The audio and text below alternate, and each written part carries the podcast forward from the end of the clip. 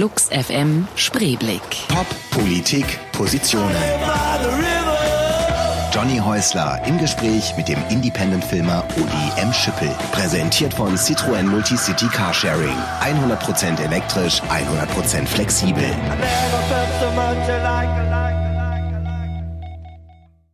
Mit Mitte 20 siegt die Liebe zum Film. Uli M. Schüppel schmeißt 1983 sein geisteswissenschaftliches Studium in Heidelberg und zieht nach West-Berlin, um an der Deutschen Film- und Fernsehakademie zu studieren. Für seinen Abschlussfilm The Road to God Knows Where begleitet Schüppel 1989 seine langjährigen Freunde Nick Cave and the Bad Seas auf deren US-Tournee.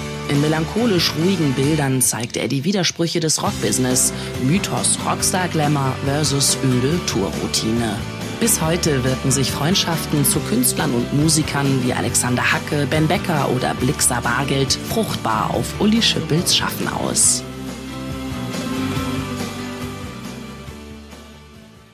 Flux FM Spreeblick hier. Wie jeden Sonntag, wie jeden Montag und wie danach im Internet als Podcast zu hören mit einem ganz besonderen Gast. Heute ist Uli Schüppel hier und mein Name ist Johnny Häusler. Guten Tag.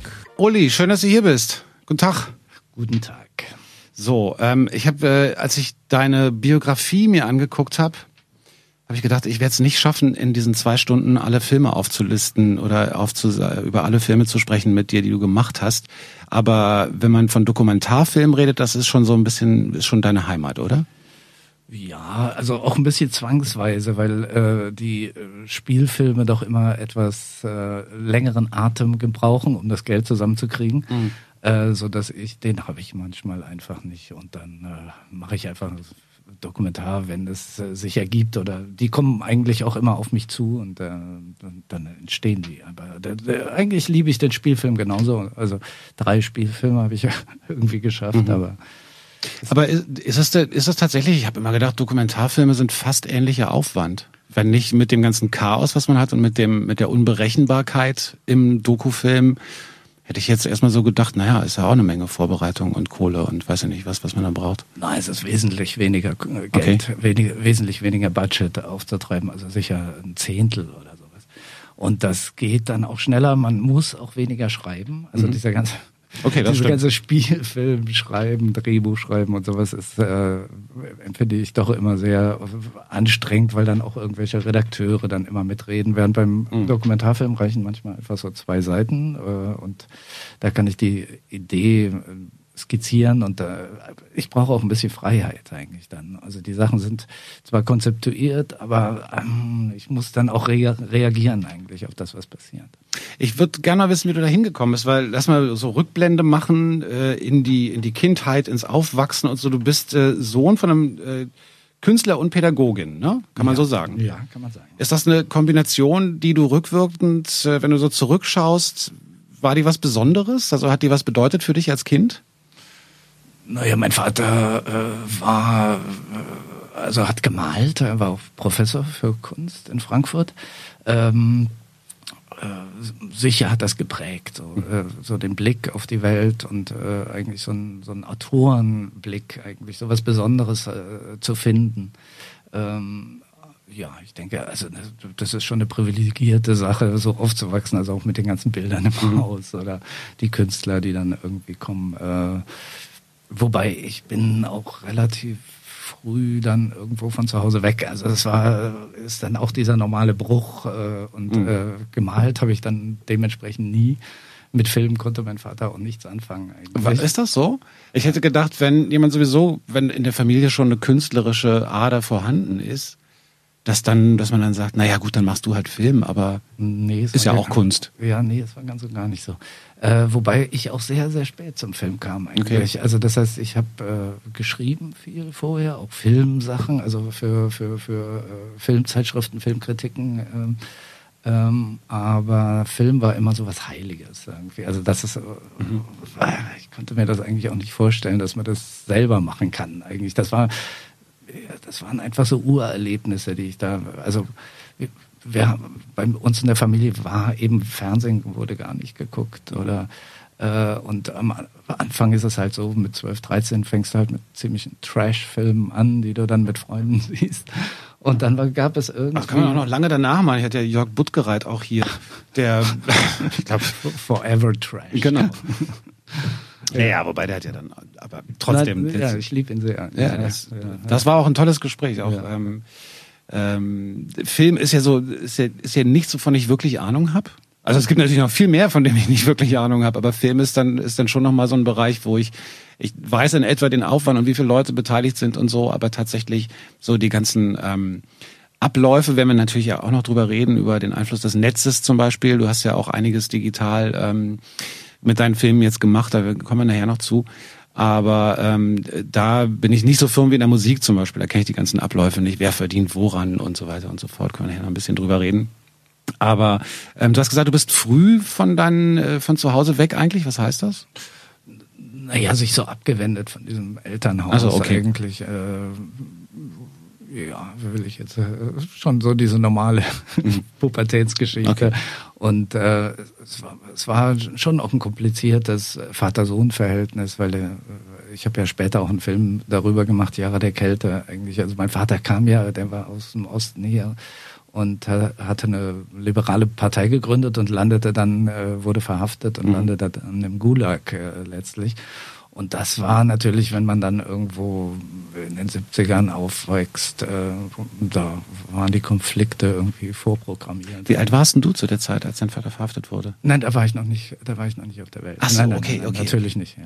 Okay, sorry, das habe ich durch Nein, der, der, der ist äh, 47 oder 48 verhaftet und kam Okay. dann 55, 56 raus und Okay. hatte dann die Möglichkeit, irgendwie äh, wieder zurück in den Osten, also in die DDR damals, oder in den Westen und da ist er dann, und dann später bin ich geboren. Okay, dann habe ich das jetzt völlig durcheinander gebracht, weil das hatte, hatte mich beim Lesen deiner Bio irgendwie, habe ich gedacht, okay, das ist natürlich eine, eine, eine irrsinnige Erfahrung, aber die hast du ja dann so nicht gemacht. Und dann, sondern Naja, dann man macht die schon, man macht die indirekt als Kind natürlich irgendwo mit. von Also den die- Geschichten und vom, vom Äh, Gefühl erz- her. Erzählt hat er gar nichts, deshalb habe ich diesen Film dann in den Anfang Mhm. der 90er gemacht. Aber äh, letztlich genau, von dem Gefühl eigentlich, was dieser Mensch, der hat ja Einzelhaft, Folter und äh, wie gesagt in den Gulags äh, krasse Geschichten. Also darum, darüber geht dann auch der, der Film, den ich gemacht habe, nachdem mein Vater tot war eigentlich. Und äh, das kriegst du als Nachgeborener, so in Anführungszeichen, kriegst du das schon indirekt äh, mit. Also da, ich denke auch so dieses ganze Dark, äh, Düstere, was irgendwo meine Filme dann irgendwo Mhm. begleitet, äh, hat auch irgendwo da einen Ursprung.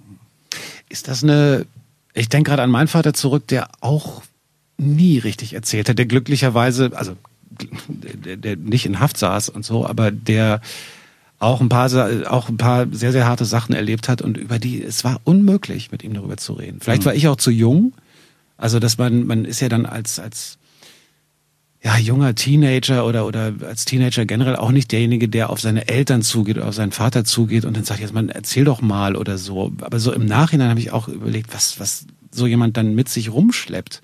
Ja. Irgendwo Ja, ja. muss das doch raus. Also ich weiß nicht, ob das ist eine Generationsfrage oder. Naja, die äh, heutzutage, wenn du irgendwie Jahre im Gefängnis oder in so Lagern warst oder aus Guantanamo kommst oder irgendwas, dann Mhm. äh, kriegst du natürlich auch eine äh, psychologische Betreuung oder äh, Therapie, ja, Ja. hoffentlich.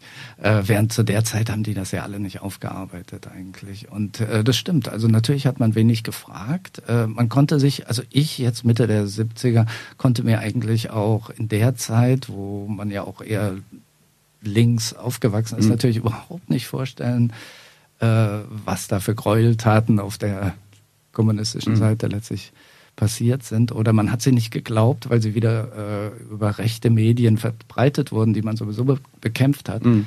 Und das war schon nach der Wende eigentlich für mich dann auch ein Aufarbeiten in der Richtung. Also wie gesagt, mein Vater hat wenig erzählt und äh, bei Jahre der Kälte in diesem Film geht es dann letztlich darum, da versucht, sucht ein Sohn irgendwo Antworten äh, und äh, ja. Oder auch eine Erklärung für bestimmte Reaktionen. Da ist Alexander Hacke bei, ähm, auch jemand, der, der durchaus mit mehreren deiner Filme zu tun hat. Ja. Und das ist Musik, die du mitgebracht hast. Ähm, Grime und Alexander Hacke. Und äh, vor, allem ist es eine Band von FM Einheit, also Mhm. auch von frühen Neubauten abwärts äh, äh, Member. Und ähm, ja, eine schöne, also da ist eine Version, wo sie auf einer anderen Ebene zusammenarbeiten. Alexander Hacke hat halt ähm, schon die Musik von meinem ersten Film, so Mitte der 80er, also so ein Westberlin Dark Kult-Film, mhm. Nihil gemacht.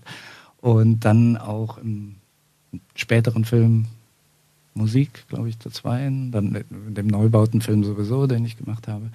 Also der hat so mein Leben mit begleitet und der FM Einheit hat ähm, die Musik zu zwei anderen Filmen, die mehr in den Film-Essay äh, Richtung gehen, eigentlich, die sehr, wie soll ich sagen, also konzeptuell arbeiten, also der Tag und äh, der Platz äh, gemacht. Also das, war, äh, das ist eigentlich auch eine ewig lange Zusammenarbeit.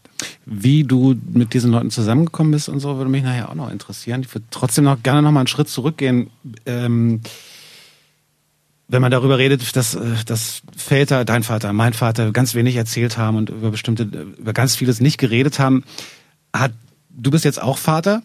Ja. Und ähm, hat dich das geprägt insofern, dass du sagst, ich werde auf das, das werde ich anders machen. Ich werde mit meinem Kind, mit meinen Kindern definitiv offener reden oder mehr erzählen von mir oder so? Ja, extrem. Oder auch viel mehr Zeit verbringen oder sich auszutauschen. Also äh, du hast mir ja im Vorgespräch gesagt, dass du auch so, äh, so ein, äh, wie sagt man, so einen Vaterurlaub genommen hast. Äh, mhm. das, das, das habe ich ganz extrem. Als mein Sohn geboren wurde, habe ich wirklich erst mal zwei, drei Jahre keine Filme gemacht. Mhm. Äh, also ich habe den Berlinale Trailer so zwischendrin, habe ein bisschen ein kleines Festival, äh, also B-Film, also so ein Digitalfestival in mhm. Berlin mhm. gemacht.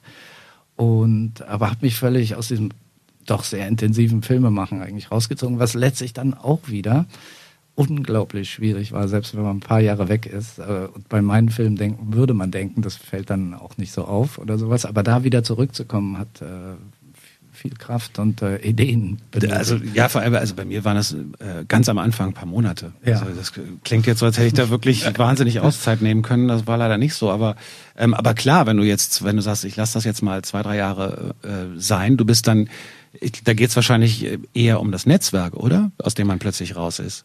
Die Leute, mit denen man arbeitet, die Leute, die man anruft oder die einen anrufen, da gibt's was und da kannst ja. du oder ja, bei mir geht's auch um das Nachtleben irgendwie mhm, eigentlich. Klar. Also weil diese Menschen oder weil wie gesagt viele Filme haben mit Musikern zu tun. Mhm. da muss man eigentlich äh, sehr hellhörig sein, was passiert da, wer ist da spannend. Äh, ähm, damit hat es zu tun. Aber eben auch das, ich meine, so als, äh, wie soll ich sagen, Autorenfilmer oder ich weiß nicht, wie ich das jetzt nennen will, was ich da gerade mache. Ja. Äh, ist es, äh, da kommen halt irgendwie 300 Filmregisseure jedes Jahr aus den ganzen Filmehochschulen und die wollen auch ihre Filme machen und so viel Etats gibt es dann in diesen, in diesen Spartenregionen, in denen ich arbeite, im Fernsehen natürlich nicht. Mhm. Oder wenn ich äh, mit Kino arbeite, wird es noch schwieriger äh, Gott, da, da wartet keiner auf einen eigentlich. Und die kommen auch mit tollen Ideen und äh, großartigen neuen Geschichten.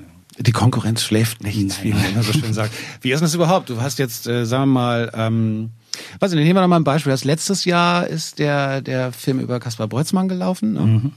Und ähm, wie geht man an so einen Film ran? Das ist ja jetzt auch kein Mainstream-Thema. Also der Mann ist bekannt. Das ist jetzt nicht, ist, ist auch nicht irgendwie völlig super Underground oder so. Hat ja auch viele Sachen schon gemacht. Ähm, und interessiert sicher, sicher auch äh, eine größere Anzahl von Menschen. Aber es ist nicht das mega Mainstream-Thema, wo jetzt alle Fernsehstationen sofort sagen, oh, müssen wir haben. Wie, wie geht man mit diesen, nennen wir sie ruhig mal Indie-Themen, um äh, aus Mangel an einem besseren Begriff, wie geht man da ran als Filmemacher? Äh, also jetzt konkret bei dem Film war es eigentlich äh, eher zufällig. Also wie viele der Filme oder wie die Geschichten, die kommen eigentlich zu mir. Äh, also da war es wirklich so, dass ähm, ich hatte Kaspar Brötzmann eigentlich nur mal damals in West-Berlin im äh, Metropol, glaube ich, äh, als Vorgruppe von Nick Cave gesehen. Mhm. War sehr fasziniert, aber er war einfach ein sehr zurückgezogener Mensch oder ist es immer mhm. noch oder introvertiert ein bisschen. Und, äh, eher schüchtern, ne? Ja, also, schüchtern. Ich habe ihn nur einmal kurz kennengelernt, mhm. fand das total angenehm. Mhm. Und man denkt aber so bei dem Krach und, und so, den er ja machen kann, dass man denkt, denkt man so, ja, ist man überrascht von. Also ja. ich war überrascht. Ja, ja, ja. Und äh, hier war es so, dass äh, der Bassist Edu äh, mich angesprochen hatte, weil sie dann nach zehn Jahren zum ersten Mal wieder in Berlin auftraten, im Berghain.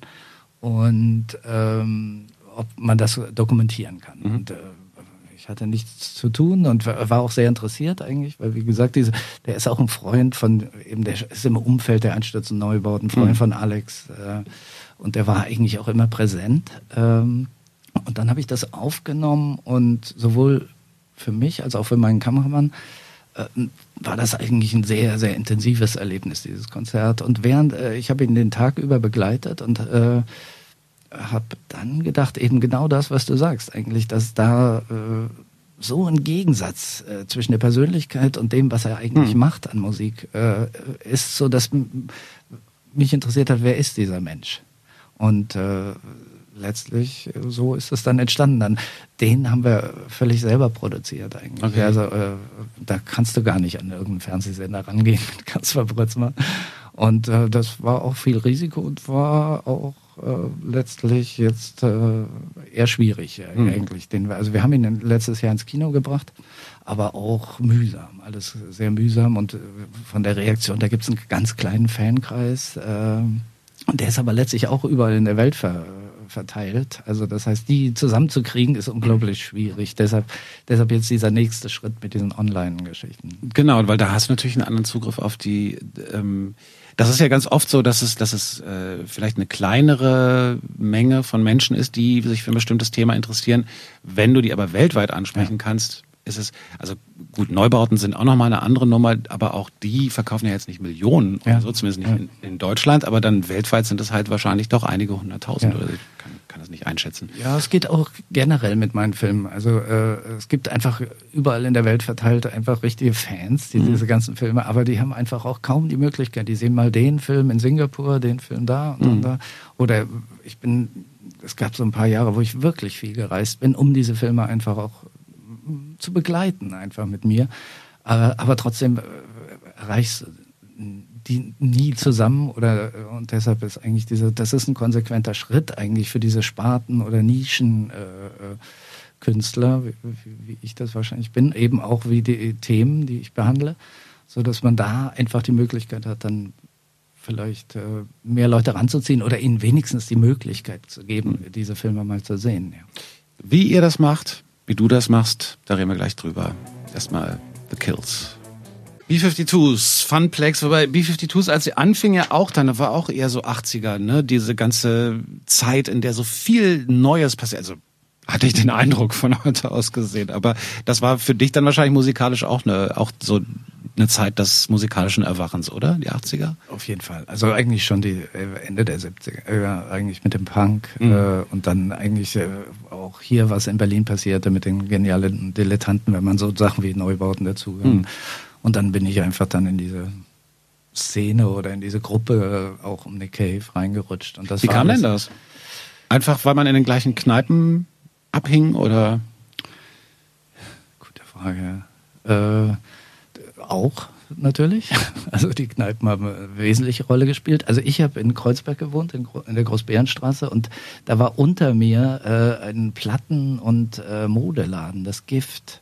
Mhm. Und äh, da haben die Leute also die Tage verbracht sozusagen. Also äh, es war, man hing ja immer zusammen. Man hat eigentlich die ganze Zeit miteinander gearbeitet in verschiedenen Ebenen, Film, Musik, äh, Kunst, Mode.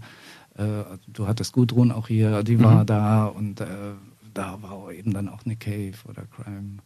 Äh, und so hat man sich kennengelernt eigentlich. Also das waren eigentlich, also die, die Nächte waren jetzt nicht so produktiv, aber diese, ja. obwohl manchmal auch, aber die, die, diese Plätze eigentlich oder dann, jeder war ja auch permanent im Studio. Also ich war, also den Nihil, diesen ersten Film, den ich da 86, 87 gemacht habe, äh, noch an der Filmakademie. Da, den habe ich geschrieben äh, im Hansa-Studio. Mhm. Da habe ich wirklich in drei Monaten waren irgendwie hintereinander Nick Cave, dann Neubauten, dann Crime and City Solution waren hintereinander im Hansa-Studio und mhm. ich saß irgendwo in der Ecke und habe diese, äh, dieses totale absurde Buch geschrieben, äh, was aber jetzt irgendwie auch einen gewissen Kultcharakter äh, mhm. erhalten hat, aber das, das spielt dann wohl die Zeit mit. Ähm.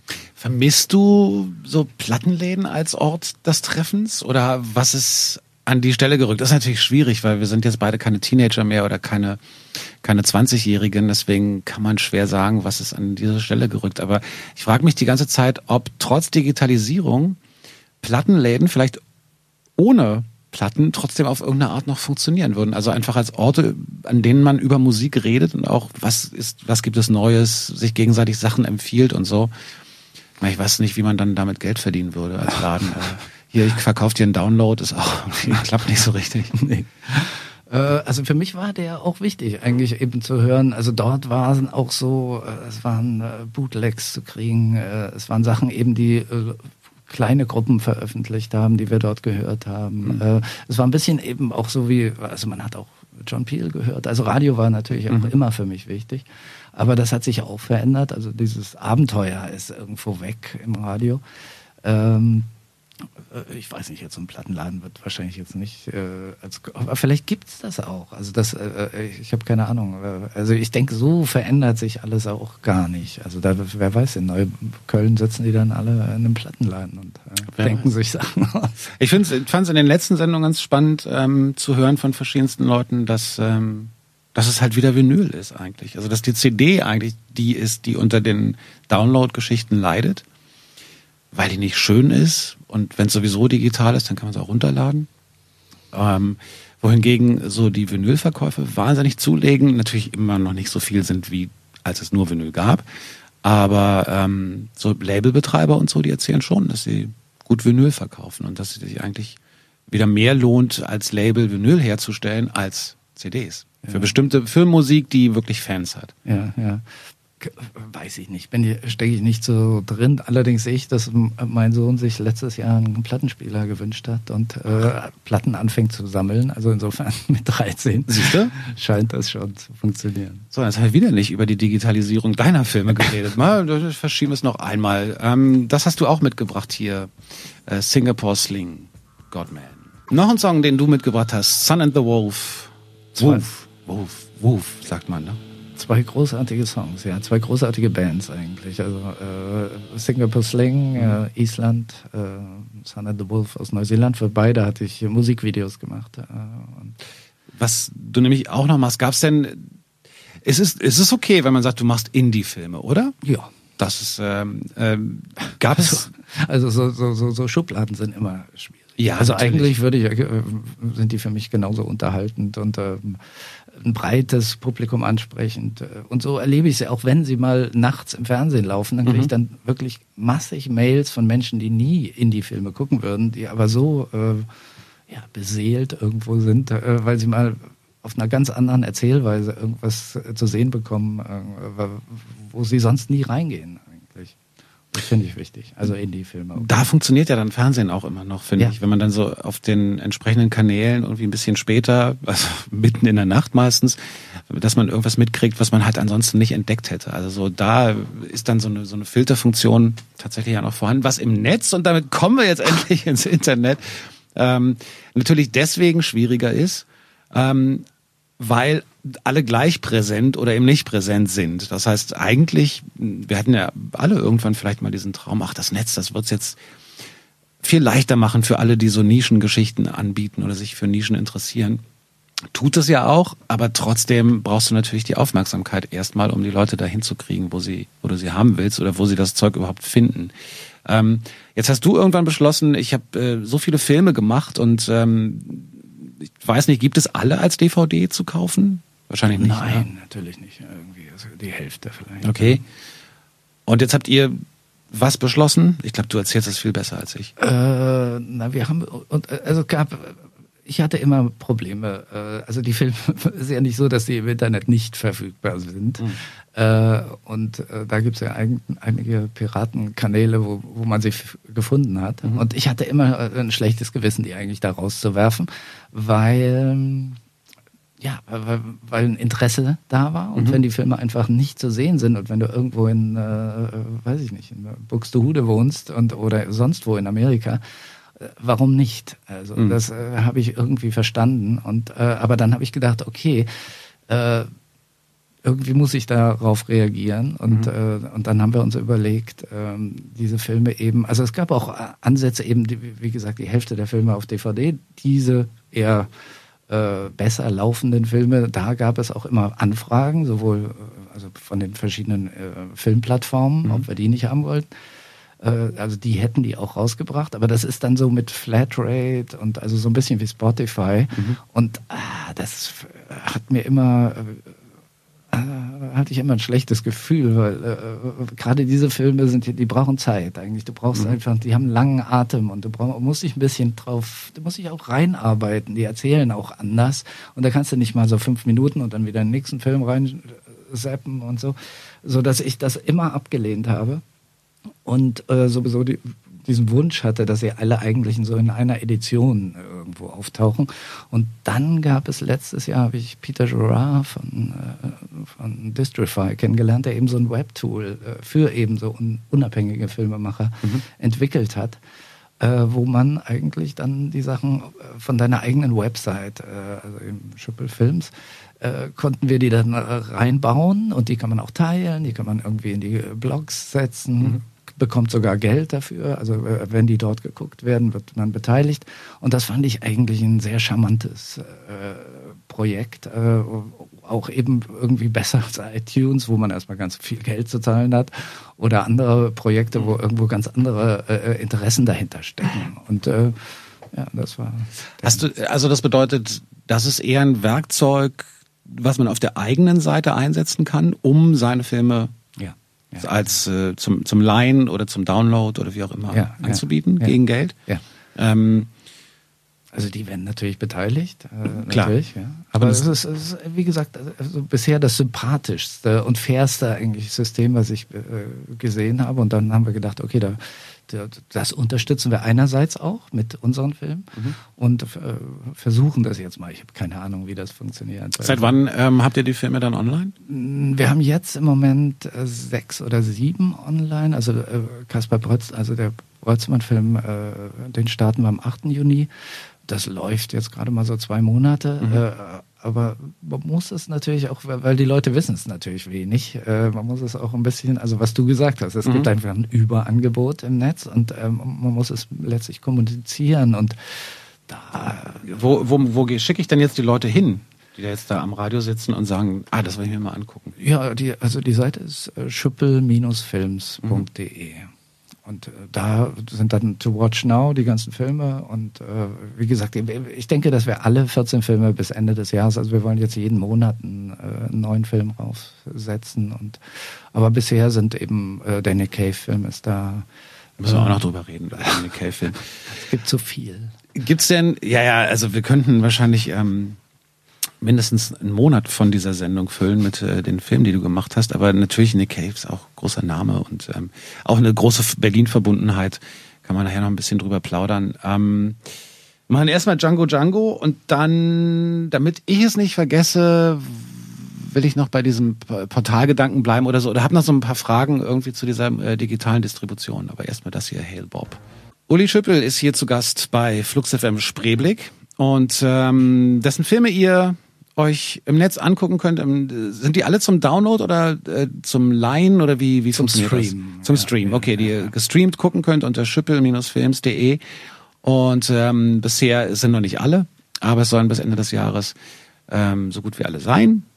Und ähm, ich frage mich manchmal, sind gibt es eigentlich irgendeine Vereinigung von unabhängigen Filmemacherinnen und Filmemachern, weil es wäre ja eigentlich total schick, ähm, ein Portal als Anlaufstelle zu haben. Also dazu brauchst du natürlich irgendwo eine zentrale Einheit, die dann sagt, ähm, okay, ich kümmere mich jetzt mal um diese vielen tausend äh, Projekte, die es da draußen gibt, vielen zehntausend wahrscheinlich. Ähm, weil es ist ja schon bei den großen Plattformen, ich finde es ärgerlich, dass man ganz viel Indie-Kram nicht findet. Also sei es, weil die haben sich nie gekümmert oder das interessiert iTunes oder, oder whatever oder wie sie alle heißen nicht. Ähm, wenn man mal sucht, ist man tatsächlich auf der anderen Seite überrascht, dass es doch einiges gibt, ja. was aber nie vorne so beworben wird, sondern muss man halt dann mal gucken, ach, ja. guck mal, haben die auch, erstaunlich. Aber ich bilde mir immer ein, es müsste doch funktionieren, dass man ein Portal hat für diese anderen und oft ja sogar besseren Filme, dass man die irgendwie mal bündelt. Mhm. Ich glaube, da gibt es Ansätze. Also es gibt, äh, also so, äh, ich glaube, der deutsche Dokumentarfilm arbeitet an sowas. Äh, Okay. Und äh, Spielfilme auch. Äh, Also ich bin jetzt auch nicht der äh, Netzspezialist in Mhm. diesem Bereich. Also äh, ich, wie gesagt, ich fand das erstmal total spannend, dass die Möglichkeit besteht, für dich als Künstler eigentlich sowas äh, selber zu, rauszugeben und Eben der zweite Ansatz fand ich großartig, dass man die Sachen eigentlich äh, einbetten kann, also Mhm. dass du sie teilen kannst, also in den sozialen Netzwerken. Das heißt, die, die gehen ihren eigenen Weg. Also das heißt, du findest sie eben nicht nur in irgendeiner Plattform, sondern die, die können einfach weiterleben für sich. Also das finde ich eigentlich ganz schön. Ich fand es auch spannend, dass du gerade gesagt hast, naja, du siehst das dann, irgendwie hast wahrscheinlich mal auf den einschlägigen ähm, Plattformen geguckt, gibt's da meine Filme, stellst dann fest, hoppla, ja, gibt es.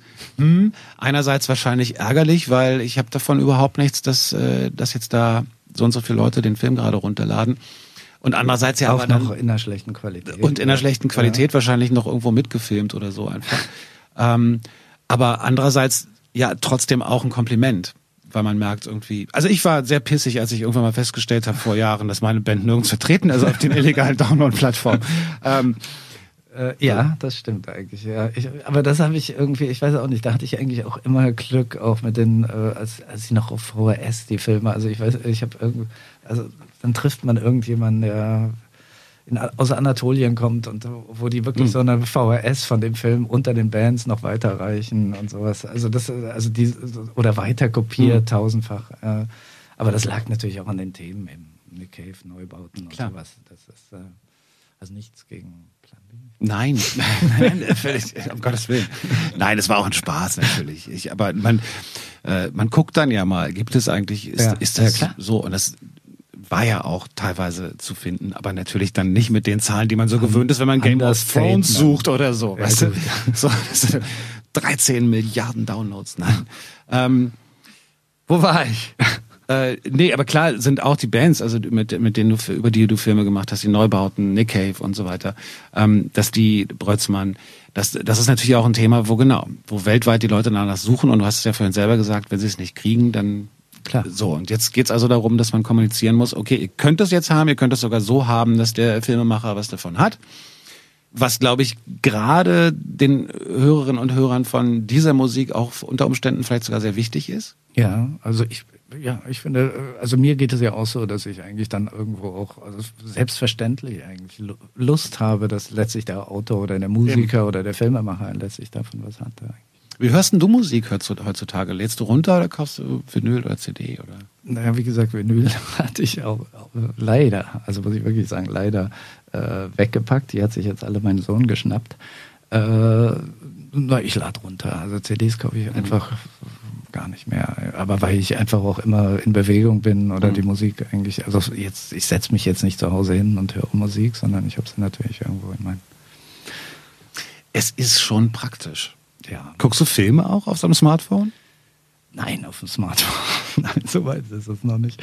Nein, selbst, äh, also im Computer habe ich jetzt im letzten Jahr eigentlich angefangen. Also ich habe auch einen relativ großen Monitor, mit dem wir auch schneiden und da, da geht es eigentlich. Äh, aber auf dem Smartphone. Also klar gucke ich äh, so YouTube-Sachen, also Videoclips gucke ich schon, was da passiert. Aber sonst Filme, nein, eigentlich. Also da, da ist mir der Monitor also schon, also ich sag auch, klar, wenn ihr die, ist toll, dass wir die Filme jetzt online haben, aber wenn ihr die Chance habt, äh, sie im Kino zu sehen, also die- jetzt, weiß ich, jetzt läuft gerade hier auch wieder der Nick Cave-Film in Berlin im Kino, aber auch nur für eine Woche, dann, weiß ich nicht, Jahre der Kälte kommt im Juni raus, äh, nochmal, äh, also guckt sie dann doch lieber im Kino, weil da, leben sie einfach nochmal Erzähl anders. mal, genau, lass uns mal über diesen Nick Cave-Film reden. Den hast du wann gedreht? Den haben wir gedreht äh, 90 äh, oder 89 oder 90 kam er raus. Ich glaube 89 haben wir ihn gedreht.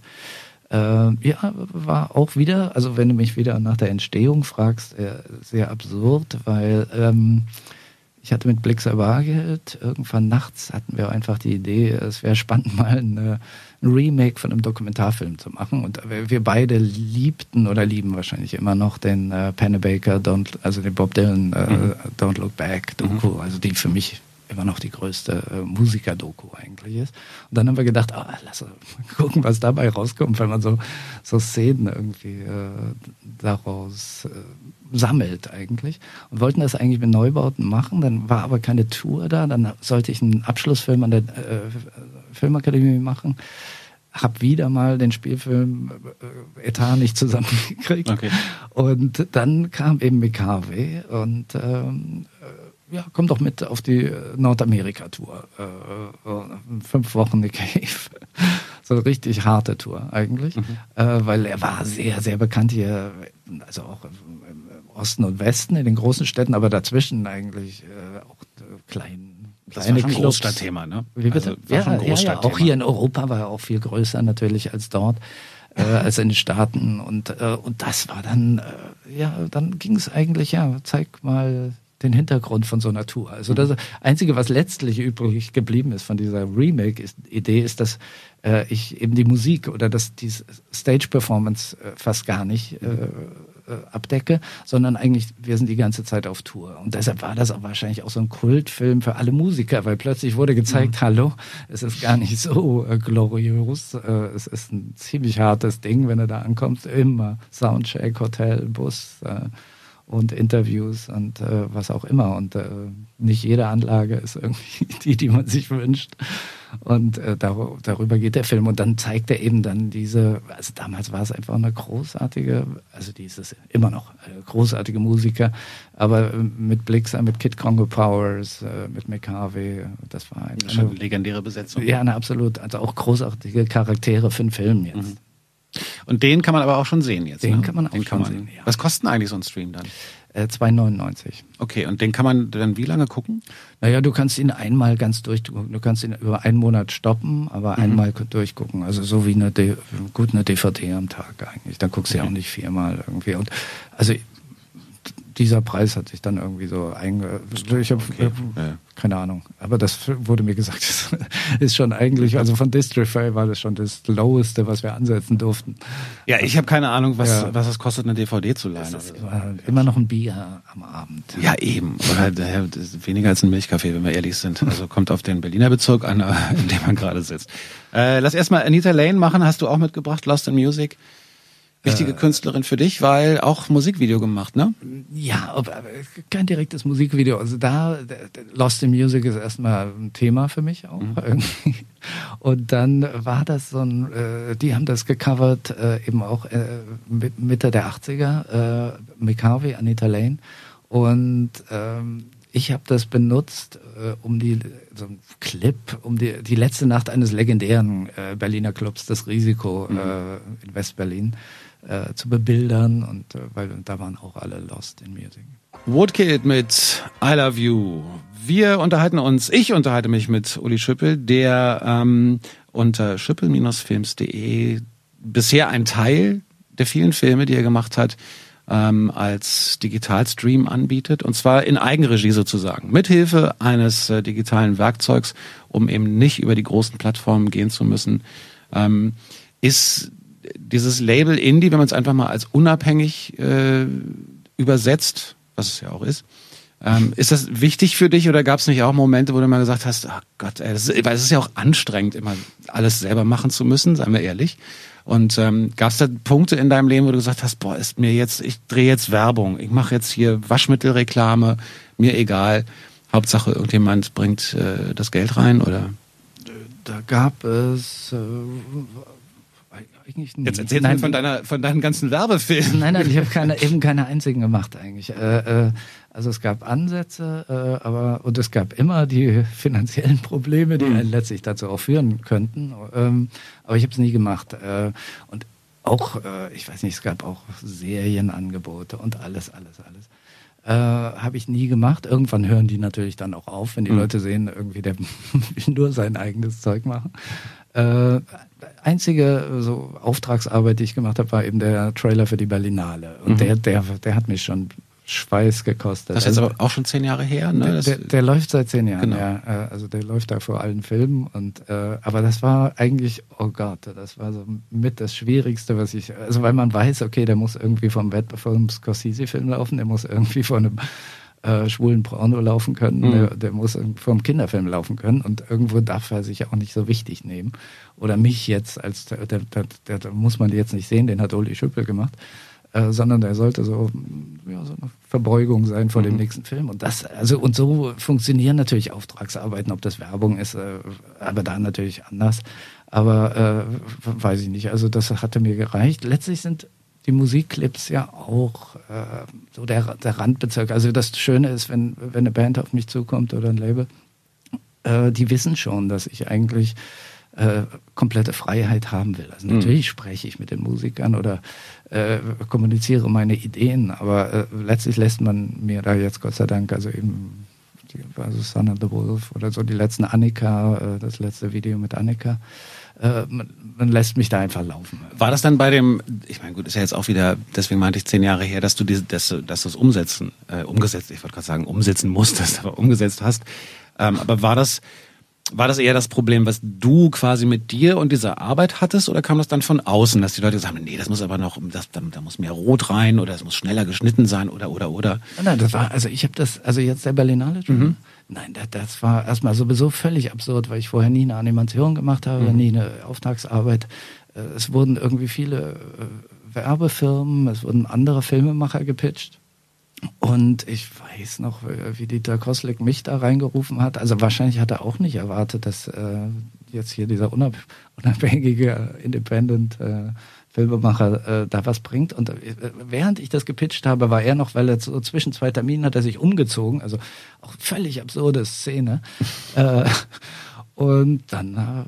Äh, also gepitcht muss man jetzt mal kurz erklären. Also man, man naja, die, wie gesagt, es waren verschiedene äh, Regisseure oder äh, Firmen eingeladen. Äh, mhm. Wer macht ab jetzt? Kostlik hat die Berlinale übernommen. Mhm. Wer, und der alte Trailer war halt unsäglich. Eigentlich waren diese mhm. Flaggen und eine PR-Musik total so eine Fanfare eigentlich.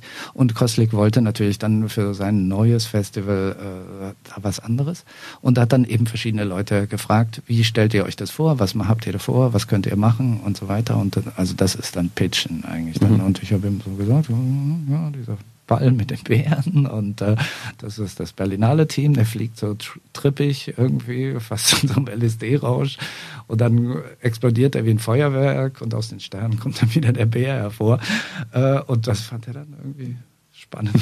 Und dann mussten wir irgendwie ein Storyboard machen und dann war, haben wir das gemacht. Wie, und während ihr quasi diese, diese Idee präsentiert habt, wahrscheinlich nicht nur ihm, sondern im Team, das war, ja, es war noch jemand dabei, aber ja. Okay, wenig Leute? Ja. Und währenddessen hat er sich umgezogen? Ja, zwischen zwei Terminen, genau. Großartig. Also jemand, den man total respektiert, den man äh, total spannend findet äh, und sehr wichtig. Also mhm. wie gesagt, mir war das dann letztlich wichtig. Äh, ja, fand ich unglaublich. Aber das ist, glaube ich, auch sein Charakter und äh, auch seine Natürlichkeit und auch sein, das macht viele seines Charmes aus eigentlich. Echt? Wahnsinnig beschäftigte, beschäftigte ja. Leute müssen sich in den Terminen umziehen. Das merke ich mir. Falls ich ihn mal kennenlerne, frage ich ihn mal, wie das eigentlich war. Ähm, die Neubauten haben wir jetzt mal, mit denen du auch gedreht hast. Kannst du gleich noch ein bisschen was zu erzählen? Ähm, das Stück heißt Ich bin's. Ähm, ja, du hast gerade schon, wie du die jetzt kennengelernt hast, da brauchen wir, glaube ich, nicht mehr drüber reden, hast du im Grunde genommen alles schon gesagt. Risiko wahrscheinlich auch, diese ganze Ecke und hast ja erzählt, dass ihr auf, den, auf die Idee mit dem Dokufilm sowieso im Gespräch mit Blixer gekommen bist. Kennst du die ganzen Leute eigentlich heutzutage noch? Bist du noch mit denen? Na, man, man sieht sich ab und an, aber es ist jetzt nicht so ein direkter, direkter Kontakt. Äh, also jetzt, wie gesagt, wir haben sehr viel, also Blixer hat auch die Musik von der, über meinen Vater, also mhm. Jahre der Kälte, hat Blixer dann die Musik gemacht. Äh, also Blixer spielte auch in Nihil. Ähm, ich weiß nicht, wir haben einfach über Jahre und dann kam eben dieser von Wegen, wo äh, Ende der, also da gab es dieses legendäre Konzert im VEB Elektrokohle in Lichtenberg, äh, wo die Neubauten zum ersten Mal in der, also noch DDR oder eigentlich so direkt nach dem Mauerfall eigentlich äh, aufgetreten sind. Und da bin ich dann äh, einfach mal mit der VHS-Kamera letztlich mitgereist. Und äh, das war ja noch so ein absurder äh, Zeitraum, wo wir aus dem Westen mussten noch über Checkpoint Charlie einreisen, mhm. mit, äh, während die anderen aus dem Osten vorbeiströmten an uns.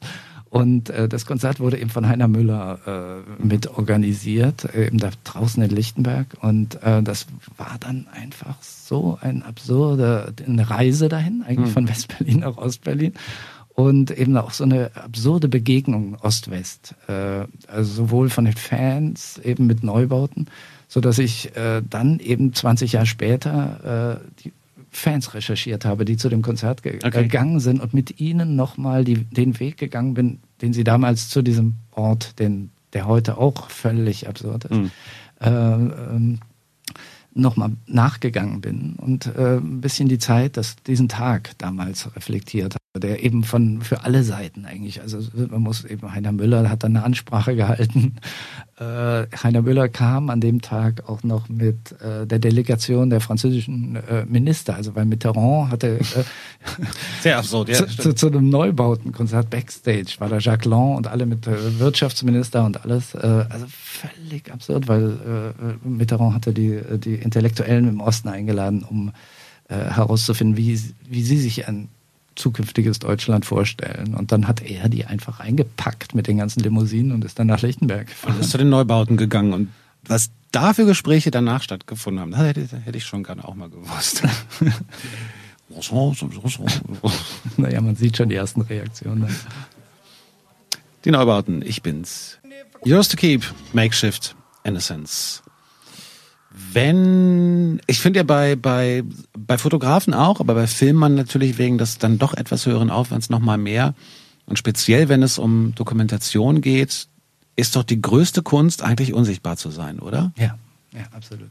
Also es kommt immer auf die äh, auf die Projekte an. Also, aber äh, jetzt zum Beispiel, also wenn wir so an den Nick Cave-Film zum Beispiel denken, das war unfassbar schwierig eigentlich. Also dadurch, dass ich schon mit der ganzen Band befreundet war, also das kennt ja jeder in der Familie, der möchte ja auch mhm. nicht gerade fotografiert werden von seiner Freundin oder sowas. Oder seltensten mhm. Fällen. Und Nick Cave gar nicht. Also er mag das gar nicht. Außer also als Fußballspieler, weil da sind die Freundinnen immer Supermodels und die werden natürlich extrem gerne fotografiert.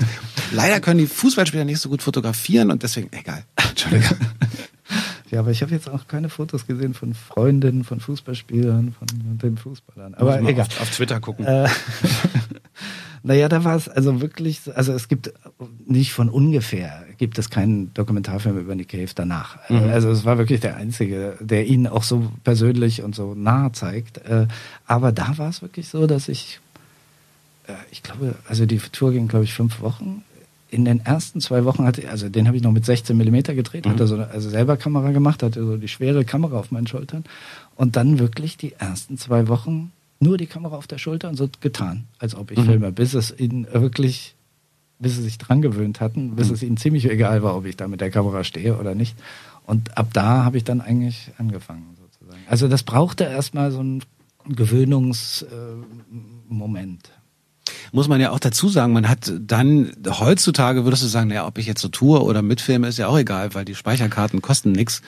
Aber ähm, 16 Millimeter war schon nochmal eine andere Nummer in Sachen Kosten. Genau. Also was hat so eine Filmrolle gekostet? Weiß ich nicht. Naja, mit Entwicklung, glaube ich, so 10 Minuten waren so 180 mhm. Mark oder sowas. Äh, und, und genau, du hast eigentlich, und du hörst, du hast ja das Ohr direkt an der Rolle und du hörst, und wir hatten ja auch wieder totales Low-Budget, No-Budget-Ding. Äh, aber da gab es einfach auch Momente, also äh, ich weiß nicht, ob wir Knocking on Joe noch spielen, aber da äh, in dem Film taucht Knocking on Joe auf der Bühne auf und da ich wusste, okay, ich will eigentlich nicht viel ne, äh, Bühnensachen, aber den Song, der liegt mir sehr am Herzen. Und ähm, und dann filme ich und dann, man ist ja auch von dem Stage Light total abhängig. Also das hat man ja als Dokumentarfilmer jetzt nicht in der Hand eigentlich. Ne? Und plötzlich wird es total dunkel und eine, also ich weiß nicht, 30 Sekunden, 40 Sekunden und du hörst die ganze Zeit das Geld neben dir. Dieses Filmmaterial Rattler und du denkst, Mark, okay, bleibe ich dran, bleibe ich dran, bleibe ich dran äh, und genau sowas hast du natürlich nicht. Und dann heutzutage mit dem Digitalen bleibst du natürlich dran. Mhm. Aber dieser Moment auch dann, ah, du bleibst dran im Dunkel, du weißt eigentlich nicht, wo er sich da gerade bewegt. Aber dieser Moment, wo dann der Strahler angeht und er sich reindreht ins Bild, ist für mich noch einer der magischsten Momente immer noch. Also es ist dann so, als ob sich so Engel auf deine Schultern setzen. Also so, das passiert nur im Dokumentarfilm. Mhm. Weil im Spielfilm inszenierst du ja all solche Sachen. Aber im Dokumentarfilm hast du sowas einfach nicht in der Hand. Und dann äh, passiert wirklich etwas so Unglaubliches. Und also das, deshalb, das ist einer meiner Lieblingsmomente. Aber vielleicht, also nicht nur wegen dem Geld, was da an mir vorbei gerasselt ist. Nee, nee, das haben wir gerade schon verstanden, dass es eher ums Licht und um diesen Moment ging. Also, ja, so eine ähm, Magie ähm, einfach, die, die, die, du nicht vorher planen kannst. Das ist wie sich verlieben einfach, mhm. das passiert. Ist das, ähm, du hast gesagt, du bist die ersten Wochen dann speziell bei dem Film irgendwie erstmal rumgerannt, hast du getan und so, damit die Leute sich dran gewöhnen und irgendwann dann quasi dich aus den Augen verlieren. Ist doch menschlich, aber auch schwierig, oder? Also ich meine, du kennst die, du bist sonst, hast du mit denen vielleicht irgendwie abends beim Bier über Film, Musik, weiß ich nicht was gequatscht und plötzlich musst du dich eigentlich raushalten. Ja, total schwer. Äh, also ich, äh, es ist unglaublich schwer. Eigentlich diese Distanz, äh, auch da, da ist ja auch ein, eine Art Voyeurismus dann dabei, was unheimlich schwierig ist. Also es ist leichter bei Leuten, die du kaum kennst. Mhm. Äh, aber in dem Fall war es, also bei, bei dem Prötzmann-Film waren viele Sachen schon inszenierter. Äh, das ist auch eine andere Sprache, die ich dann später gesucht habe. Oder es geht mehr um Landschaften des Inneren eigentlich. Äh, aber bei dem Film also mein Ton, man, der hatte viel mehr Schwierigkeiten. Also für mich war es eigentlich völlig absurd, dann irgendwo mit denen zu trinken oder sowas, sondern ich war einfach mhm. außen vor, ich war nicht da. Äh, und das, äh, aber da war ich sehr konsequent eigentlich. Das hat dann, also das ging dann auch. Gab es einen Moment, wo die gesagt haben, so jetzt ist mal gut, Kamera aus? Hm? also nein, man hat, also es war vorher auch die Absprache, dass ich eigentlich alles filmen darf. Wir diskutieren dann später. äh, und das war dann auch, also ich, ich war, es waren, sind ziemlich krasse persönliche und private Geschichten. Also für Nick Cave. Und der, ich meine, der Film ist ja damals auch total gefloppt, weil die Fans, für die war das Gott. Mhm. Und der Film zeigt einen Menschen mit Humor, intelligent, äh, aber eben auch, was weiß ich, mit einer Baseballkappe, die man damals auf keinen Fall trug. Mhm, und schon gar nicht Nick Cave. Ja. Und für die war das ein Schock, diesen Menschen plötzlich zu sehen. Und mit Nick, äh, ich erinnere mich bei dem, bei der Rohschnittfassung, ich glaube, es war alles gut bis auf einen Soundcheck, wo er so einen Nor Norweger-Pulli äh, anhatte. Und äh, darüber haben wir, glaube ich, vier Stunden. Ich weiß auch das nicht mehr, warum. Ich gerne. Nick Cave im Norweger-Pulli, wenn, wenn du irgendwie eine Möglichkeit hast. Der ist noch im Film. Wir haben ah, vier okay. Stunden diskutiert. Ich weiß nicht, warum es mir so wichtig war, diese Szene unbedingt drin haben, aber ja. Na, wegen des Norweger-Pullis ist doch klar. naja, ähm, aber das finde ich gerade ganz interessant, dass du sagst, ähm, die, die Fans waren geschockt zu sehen, dass Nick Cave eben nicht irgendwie die ganze Zeit auf einem Grabstein sitzt und, ähm, ja. und ähm, weiß ich nicht, mit, mit, mit, mit äh, schwarzen, in, in den schwarzen Sand irgendwelche Kreise malt oder so, sondern dass ich habe auch spät entdeckt, muss ich zugeben, dass, dass, äh, dass da eine Menge Humor drin steckt in dem, was der Mann macht. Viele Humor, ja. Äh, hat ja. bei mir auch sehr lange gedauert, weil ich natürlich auch mal dachte, huh, Nick ja, Cave. Ja. Aber so, und dass das dann aber so ein Schock offenbar für so Hardcore-Fans war, ja. finde ich interessant. Ja, also, ja. das ist, glaube ich, sogar mein lustigster Film, also wo man das wirklich nicht. Also man, ich habe bisher, ich habe so reingeguckt bisher ja, nur, aber äh, ganz offensichtlich muss ich ihn ganz durchgucken. Sehr witzig, ja. Ach schön. Und äh, jetzt bist du, wann war, war letztes Jahr hat er, hat er gespielt, ne? Oder was dieses Jahr schon? Nee, war letztes Jahr. Gehst du dann da noch hin? Dieses Jahr hat er gespielt. Dieses, also, im, also im Admiralspalast? Ja. ja. ja, natürlich. Also wir sind schon befreundet mhm. und äh, ja, ich mag, also das ist natürlich auch eine, ein Geschenk, dass dann, also dass du nicht vor, Stimmt, das war vor 20 Jahr Jahren, auch. Ja, ja, genau, also dass du da nicht vor 20 Jahren irgendein so ein Erlebnis mit jemandem hast äh, und das ist dann vorbei, sondern es ist halt einfach ein Künstler, äh, mit dem ich eigentlich auch mitreise. Also das, das mhm. mhm. mag ich auch an Musik. Also wenn wirklich da äh, spannende, intelligente Charaktere sind, also da gehe ich auch mit. Also auch über Grinderman, über mhm. sonst. Mhm. Und äh, gut, wir sind auch gleichaltrig. Das ist, äh, wir sind auch ähnlichen Musikgeschmack yeah. aufgewachsen. So, äh, also das trifft sich dann eigentlich sehr. Und äh, ich fand das einfach ein geniales Konzert. Und der Film ist mit ihm auch völlig cool. Wie bitte? Der Film ist für ihn auch völlig, völlig Ja, ja, ja, ja, ja, ja, natürlich. Sehr schön zu hören. Dann hören wir doch jetzt einfach Knocking on Joe. Nick Cave. Auch von dir mitgebrachte Musik, Uli? Ja, aus dem Film Berlin Song, den wir irgendwie 2006, glaube ich, oder 2005, weiß ich gar nicht mehr, äh, war so ein Film, äh, wo so die Anfänge das total, also gut, Berlin, ich liebe Berlin, weil es sich einfach immer verändert. Aber äh, da begannen eben plötzlich diese ganzen Musiker und Künstler von der ganzen Welt plötzlich hier reinzuströmen. Und das ist wirklich so ein Moment der Anfänge und wo ich dachte, äh, das ist erstmal spannend. Und die sammelten sich dann irgendwie in Open Mic Geschichten, also mhm. sehr äh, schon ein bisschen von dieser äh, New Urban Folk Szene aus New York inspiriert, aber eben aus aller Welt. Und äh, für mich, also das wird dir ähnlich gehen, wenn man dann so 30 Jahre in Berlin zu Hause ist oder äh, danke, danke, sag ich mal. ja, ja. Dann, äh, dann, dann 32, aber.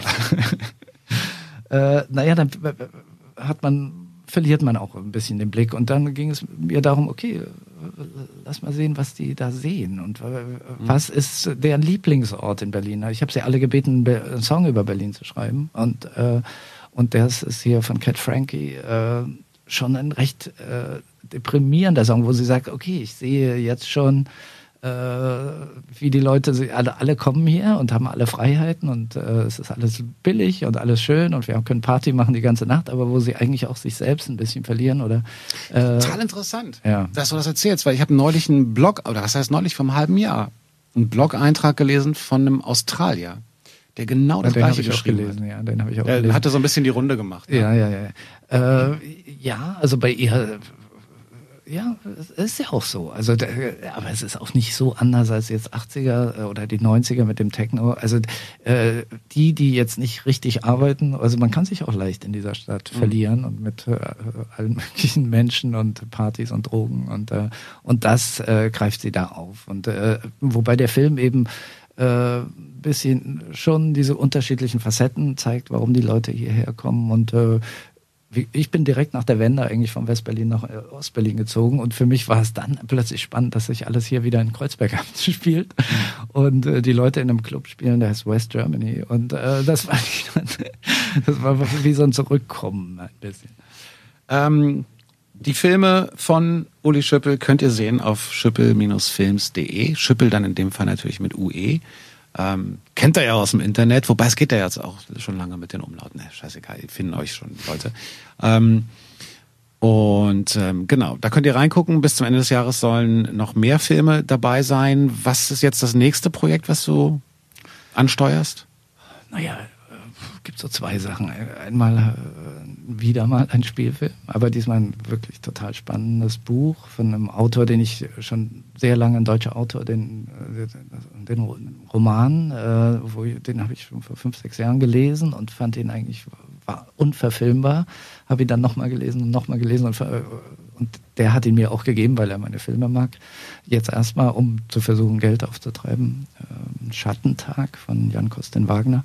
Und dann gibt es noch ein Projekt, was auch wieder musikbezogen äh, mit Dead Skeletons, einer Isla isländischen Band, aber das ist auch noch ein bisschen in, in der Luft. Aber die Musik bleibt dabei. Ja. Das ist schön. Uli, vielen Dank fürs Vorbeikommen. Ich danke. Und für deine Zeit und viel Erfolg auch mit dieser, mit den Filmen sowieso, aber auch mit ähm, dem Vertrieb selbst in die Hand nehmen. Danke. Tschüss. Ciao.